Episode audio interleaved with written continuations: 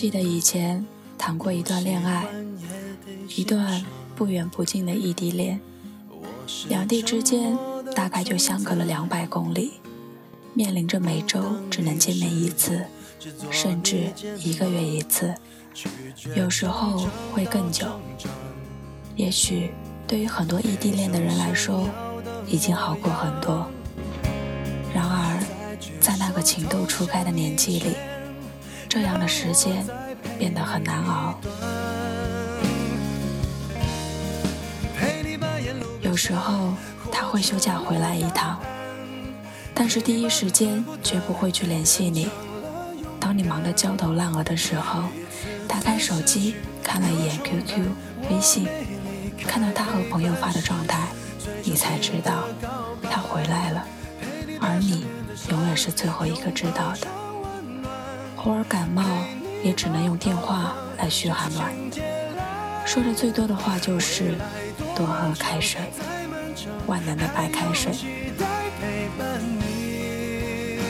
闹别扭的时候，也只能冲着电话撒气，看不到人，看不到是什么表情，在干什么，这是一件很无助的事情。不开心的时候，打个电话过去。只有一些安慰的话语，要么就是找个闺蜜逛逛街，最后会说一句抱歉。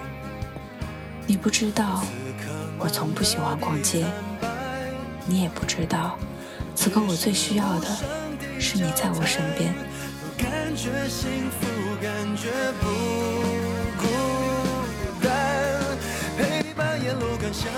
然而，在这个手机通讯。交通都很发达的年代里，想念一个人却要借助于冰冷的电话、机械的 QQ 和微信联系，是不够爱，还是总是喜欢推脱自己很忙没有时间？这都不是理由。我一直坚信，如果想念一个人，那么必定会漂洋过海的去见他。何况，在这个想去哪里就可以去的年代里。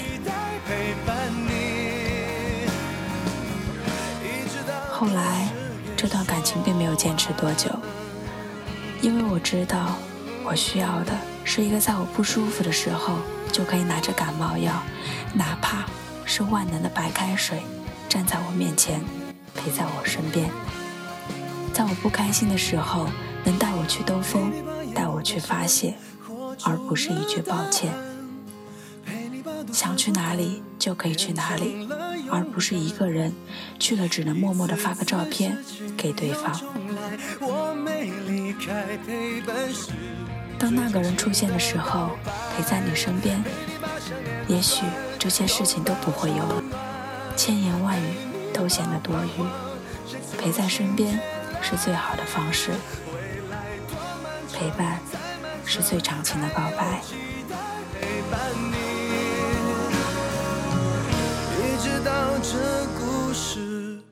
说完。